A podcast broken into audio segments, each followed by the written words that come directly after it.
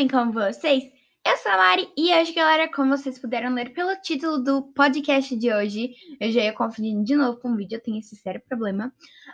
Um, eu vou mostrar para vocês o que é peste negra um, o, e também eu vou introduzir a Idade Moderna. Também vou falar um pouquinho sobre a Reforma Protestante e a Contra-Reforma.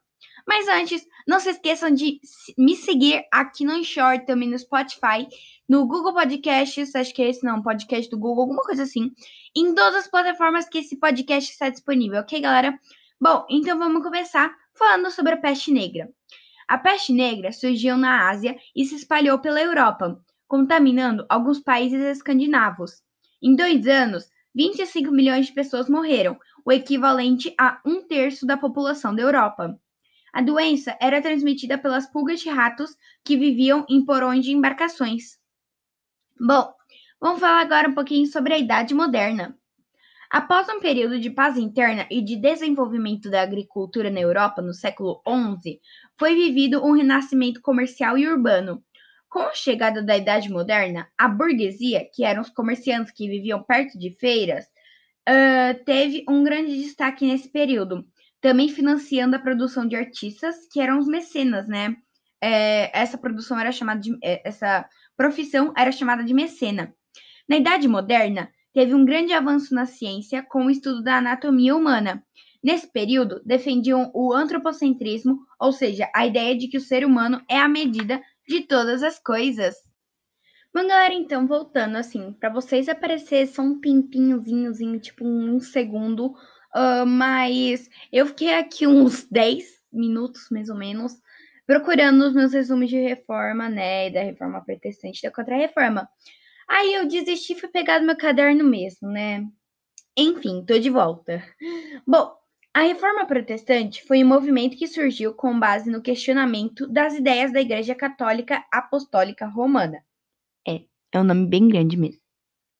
As principais críticas eram voltadas é, não, eram em volta das indulgências e das missas e da leitura da Bíblia em latim. Porque assim, gente, um, eu vou explicar mais descontraidamente para vocês poderem entender, né? Uh, então, a reforma contrastante se baseou na ideia de que a igreja estava meio que.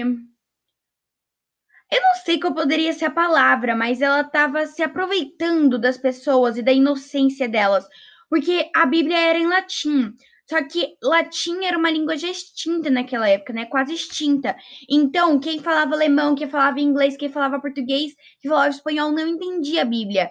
E com isso, e a igreja usava isso para poder vender as indulgências, né, que eram as relíquias sagradas, e daí as pessoas acreditavam que comp comprando as relíquias sagradas, um, elas garantiriam um lugar no céu, né? Então, foi assim que a igreja acumulou tanto dinheiro, né, nesses anos, e um terço das terras da Europa pertencia à igreja naquela época, né? Então, é, eu espero que você tenha entendido.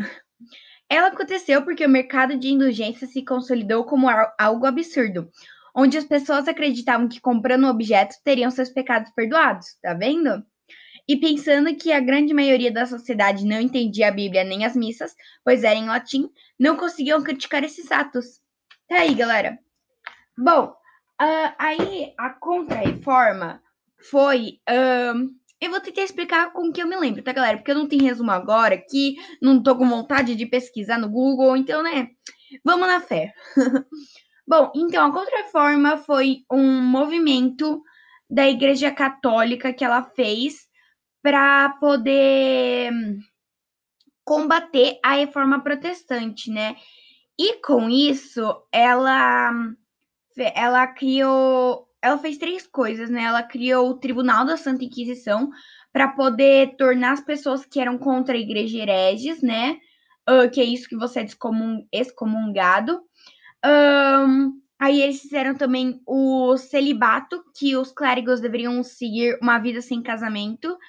Um, mas isso dentro né, do Concílio de Trento, galera, porque eles é, porque a igreja criou o Concílio de Trento para poder resolver tudo que estava acontecendo naquela época, né?